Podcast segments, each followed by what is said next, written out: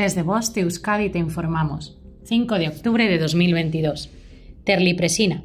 Nuevas recomendaciones de uso en el síndrome hepatorenal tipo 1 para evitar riesgos graves. Tras la revisión de la información disponible sobre los beneficios y los riesgos de la terlipresina en el tratamiento del síndrome hepatorrenal agudo tipo 1, el PRAC ha concluido que la frecuencia de aparición de insuficiencia respiratoria grave es superior a la descrita hasta ahora en la ficha técnica y se identifica la sepsis, shock séptico, como una posible reacción adversa. Se debe evitar el uso de este medicamento en pacientes con insuficiencia renal muy avanzada y en pacientes con insuficiencia hepática aguda sobre crónica, debido a la reducción de la eficacia y al aumento de la mortalidad y de eventos adversos graves, a menos que se considere que el beneficio supera los riesgos.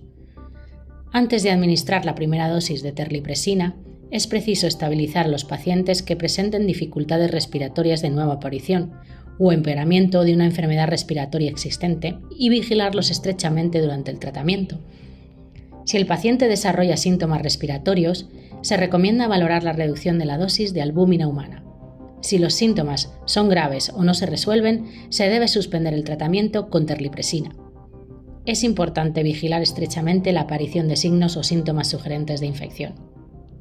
La administración de terlipresina en infusión intravenosa continua podría disminuir la aparición de eventos adversos graves, en comparación con la administración en bolo intravenoso.